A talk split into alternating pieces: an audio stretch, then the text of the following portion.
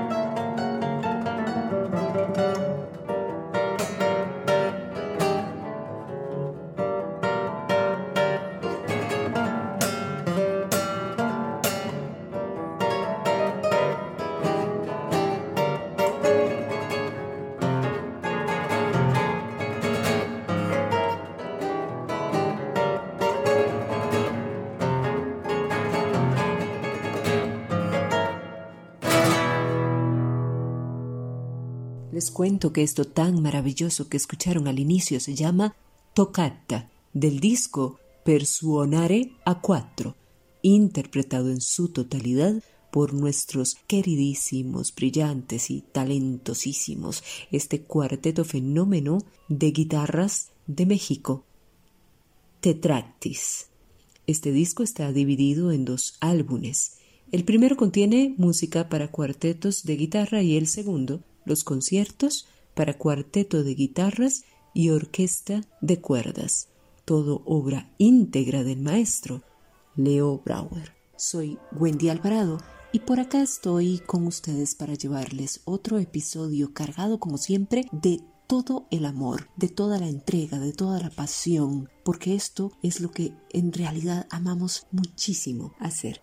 Les cuento que este mes de julio está emergente destinado en su totalidad para hacer honor a este evento magno de la guitarra, a este evento que se llama Ecos de la Guitarra, el cual es organizado en su totalidad por Ana Belén Alvarado. Así que quiero que se los cuente ella. Adelante, hijita. Muchas gracias por estar presente, por estar conmigo siempre, mano a mano, y hacer que estas cosas tan maravillosas en el arte, en la cultura, en la música, la guitarra sucedan. Te escuchamos. Hola, soy Ana Alvarado, soy la organizadora de Ecos de la Guitarra, en esta ocasión con la segunda edición. ¿Cómo surgió Ecos? Salió como una idea de crear un encuentro musical de manera virtual como una forma de retomar los espacios culturales dentro de las situaciones vividas como emergencia sanitaria mundial. De esta forma surge la necesidad de crear este evento, el cual inició en octubre del año pasado, 2020, contando con la participación de artistas de Costa Rica y México quienes nos deleitaron con su gran talento. Este año 2021 contamos con la segunda edición de manera virtual, la cual se estará realizando del 7 al 10 de julio por medio de la plataforma de YouTube. Estoy muy contenta por las personas que nos van a estar acompañando. En esta edición contamos con 34 artistas de gran nivel. También estoy muy feliz de comentarles que vamos a a contar con el espacio del programa Emergente, producido por Wendy Alvarado y coproducido por Radio U de la Universidad de Costa Rica, para hacer la difusión de Ecos de la Guitarra. Emergente va a tener varios de los artistas que van a participar. Lamentablemente no se va a poder con todos y todas, pero sí, este mes de julio estará dedicado a varios de los artistas que harán su participación en esta segunda edición de Ecos de la Guitarra. Me siento sumamente agradecida por quienes nos están acompañando en Ecos, tanto como en Emergente. En esta ocasión vamos a contar con Tetractis Guitar Quartet, conformado por Miguel Ángel Rivera, Luis Enrique Estrada, Rodrigo Villaseñor y Hugo Armando Medina. Gracias a Radio U y a Wendy Alvarado por el espacio. Espero lo disfruten. Muchísimas gracias Ana Belén Alvarado por tus hermosas palabras y muchas felicidades por hacer posible este magno evento de difusión de la música, de la guitarra y por hermanar y hacer estos intercambios culturales que tanta falta nos hacen.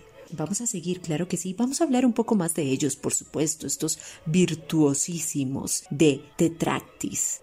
Ellos inician bajo la tutela del gran maestro Antonio Rodríguez, hermano de nuestro querido Aldo Rodríguez. Dentro de sus principales premios destacan primer lugar en el segundo concurso internacional de música de cámara de Villalgordo del Júcar, España, abril 2011. Primer lugar en el segundo concurso nacional de ensambles guitarrísticos de Tasco, julio 2011, entre otros. Han realizado estrenos tanto mundiales como nacionales de compositores como Leo Brauer, Leonardo Balada, Simonello, entre otros participación en festivales de música como el Festival Internacional Cervantino, Feria Internacional Cuba Disco 2012, Festival Internacional de Tamaulipas y el sexto Festival Internacional de Música de Cámara, Leo Brauer, La Habana. Además, han realizado giras por España, Cuba, Italia, Argentina y Colombia. Cuentan con un álbum doble llamado Persuonare a cuatro,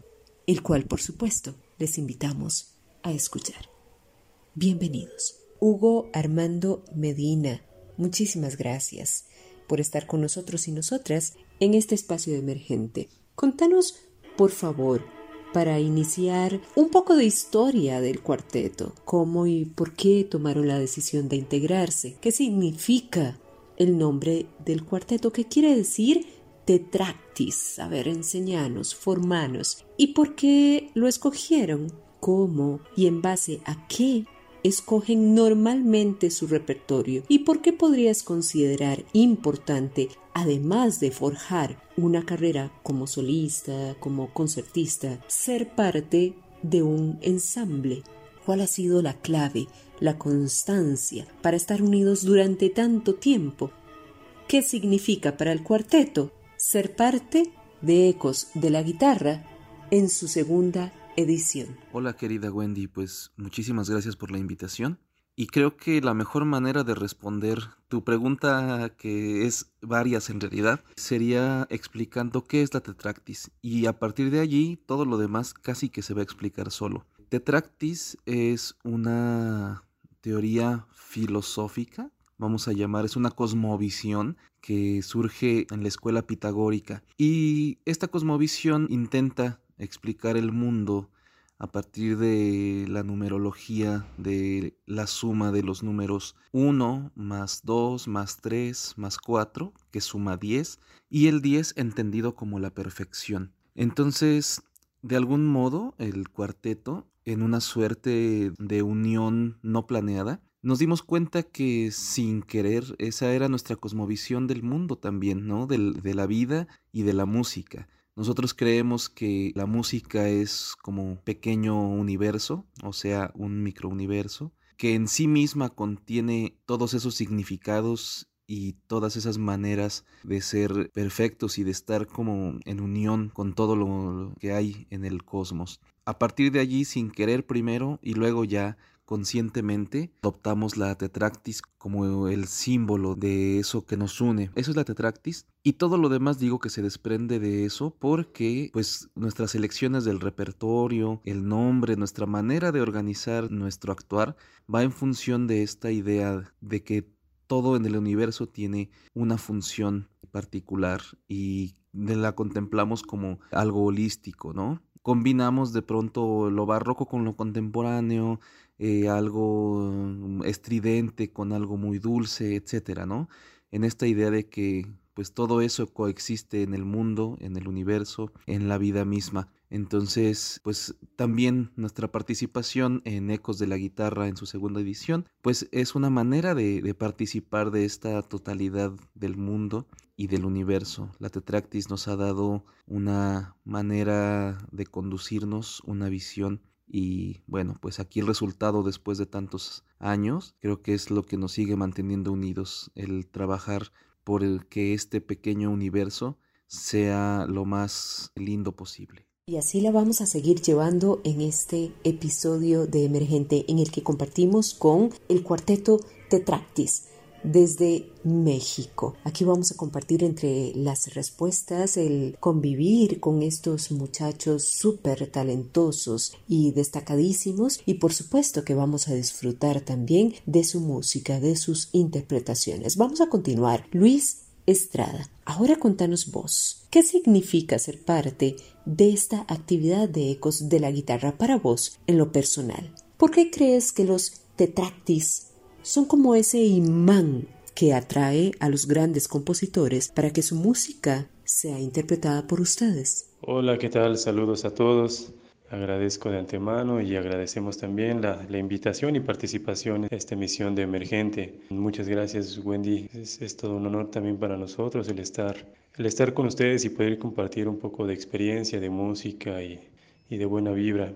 Para mí, en lo personal, participar en Ecos de la Guitarra es es algo muy especial en el sentido en que está traspasando fronteras de esta nueva normalidad, ¿no? En esta segunda edición, observar la cartelera, observar a, a, más de 30 músicos en escena, es una labor fuerte, es una labor ardua, pero que se agradece porque este intercambio musical, este intercambio de conocimiento, de experiencia, de sonidos, de vibraciones, hace que no solamente se enriquezcan los participantes, sino los oyentes y hay una intervención hasta cierto punto colateral en la cual se rebasan más fronteras, o sea, el, eco que genera es mucho más amplio en ocasiones de lo que uno percibe y eso tiende a crecer en demasía todo, lo, todo el trabajo, ¿no?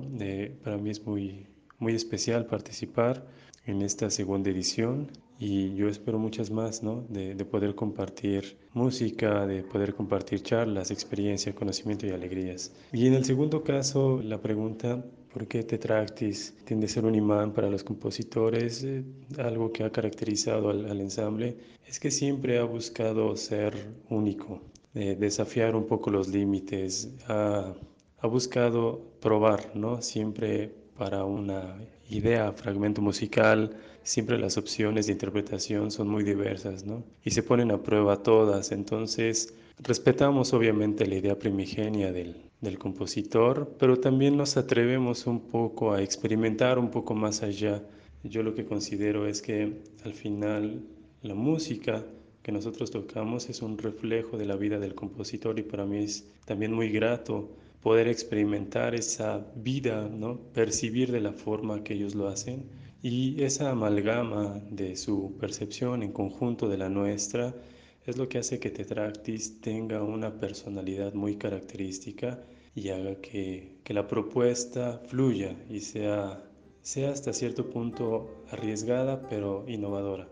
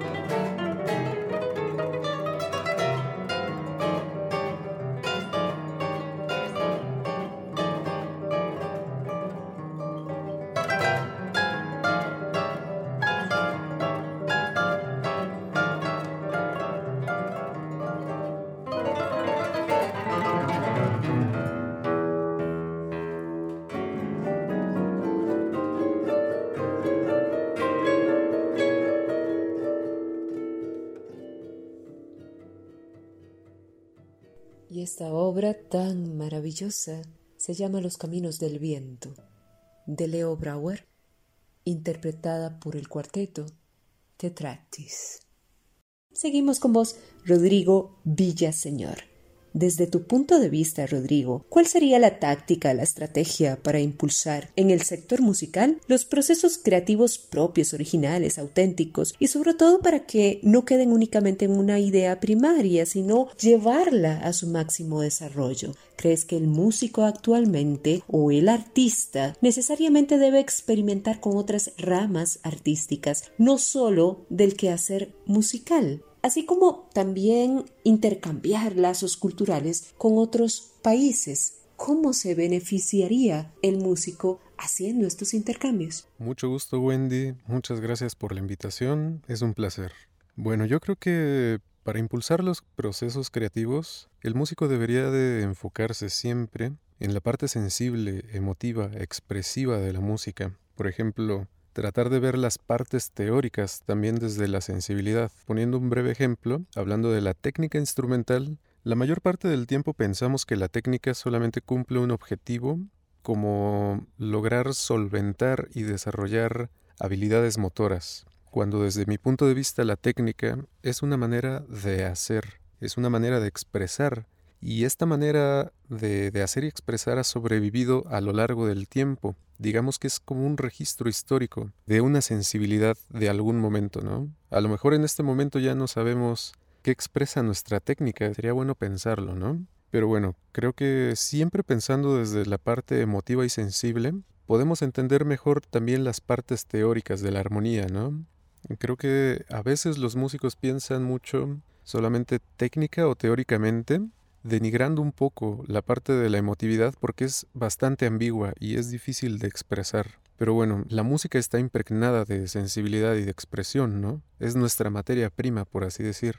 Bien es así que igual el doctor Julio Estrada lo decía, ¿no? En, en alguna entrevista. Y, y creo que la pregunta también es interesante porque precisamente el doctor Julio hablaba de que en este momento pues la, la, música debería de ser como interdisciplinaria, ¿no? Y yo creo que el músico debe de empaparse de mundo, eh, empaparse de, de experiencias, de expresiones y de hecho yo creo que encuentro más inspiración todavía lejos de la música, porque son ideas nuevas, son cosas que desconozco, pero que me motivan, que me inspiran. Y todas estas ideas pues se van impregnando a mis interpretaciones, a mis formas de hacer en general, ¿no?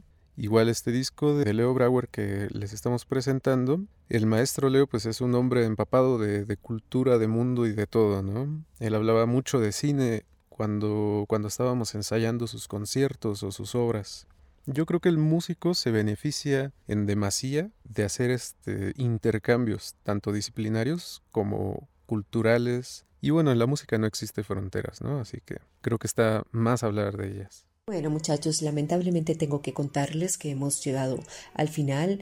Sin embargo, no me quiero ir sin antes agradecerles muchísimo por su participación en este espacio, así como su grandiosa participación en Ecos de la Guitarra en su segunda edición. También oficialmente agradecerle a Ana Belén por este esfuerzo, por este gran esfuerzo que hace de difusión de la música, de la guitarra, que está llegando a todo lugar, que está traspasando cualquier frontera. Muchísimas gracias, Ana, por todo tu empeño y toda dedicación por difundir esto que tanto amamos, que tanto nos apasiona. Para finalizar, quiero terminar con vos, Miguel Rivera. Sus interpretaciones son grandiosas, Miguel. Dejan ver una exquisita perfección y transmiten justo sus pensares, sus sentires. Hay que verlos de verdad.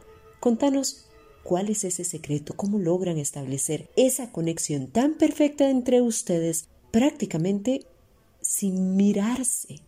¿Crees que es importante para el músico clásico puro tener o hacer experimentación con otro tipo de géneros musicales sin que esto le afecte para la ejecución ya sea de uno o de otro. ¿Se puede?